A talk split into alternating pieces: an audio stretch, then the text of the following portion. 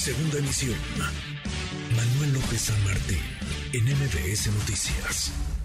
Economía y finanzas. Con Eduardo Torreblanca.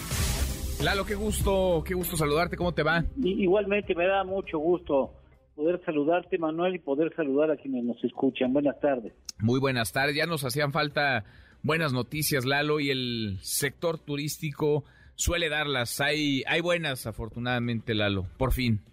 Sí, fíjate que eh, teníamos también la posibilidad de hablar de del trabajo, según datos que acaba de conocer, dar a conocer INEGI esta mañana, pero la verdad es que preferimos no dejar pasar la oportunidad de hablar de algo positivo, eh, porque hay en el, el sector turismo, hay buenos números y en algunos casos excepcionalmente altos datos de ingresos de turistas internacionales. El turismo internacional en el mes de julio, según eh, institución de apoyo y análisis en materia turística que tiene la Universidad Anáhuac, que encabeza el doctor Francisco Madrid, ha crecido en julio, escuchen ustedes, 15.8% contra el dato del mismo periodo, pero del 2019, 15.8% en julio, de veras que es un dato excepcionalmente alto. El periodo enero-julio, lo que ya comprende los primeros siete meses de este año, el avance es menor, pero no deja de ser positivo, de casi 4% contra el dato del 2019, lo que quiere decir que ya en materia de turismo eh, internacional, pues todo indica que México ha superado ya la crisis de la pandemia. México es el destino, se finca como el destino favorito de los turistas estadounidenses.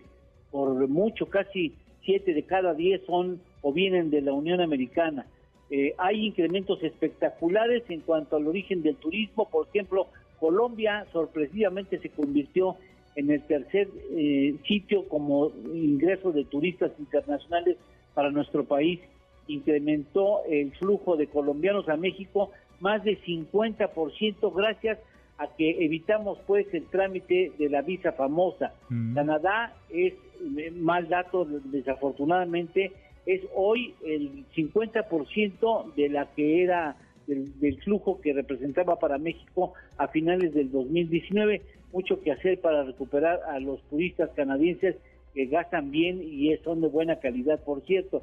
Colombia con incremento 50% mayor, como hemos dicho, el Reino Unido está ligeramente abajo de lo que era en el 2019, pero nos aporta medio millón de turistas en estos eh, primeros siete meses del 2022. Argentina y Brasil eran espacios importantes para nuestro turismo internacional.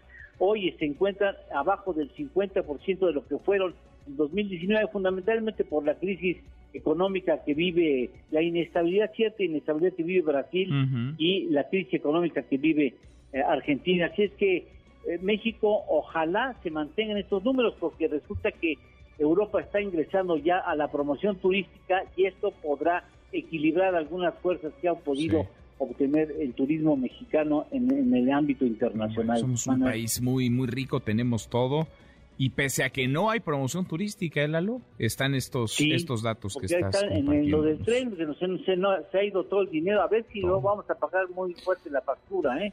Pues sí, ojalá que no, ojalá que no, pero vale la pena detenernos en estos datos y recordar que hay millones de familias, unas 10 millones de personas en este país que viven directa e indirectamente del, del turismo. Lalo, ¿tenemos, ¿tenemos postre? Claro que sí, hablando del eh, número de trabajadores, eso podemos ver mañana, hasta un salario mínimo 18 millones 796 mil trabajadores o trabajadores mexicanos, hasta un salario y hasta dos salarios 19 millones 716 mil. Esto es que el 66% de la fuerza laboral, según el INEGI, tiene un salario máximo máximo de 344 pesos ¿Qué cosa? diarios. Qué cosa. Y hay quienes desapegados de la realidad piensan, dicen, repiten, incluso que prácticamente nadie gana el salario mínimo. Habrá que compartirles este, este dato. Gracias, Lalo.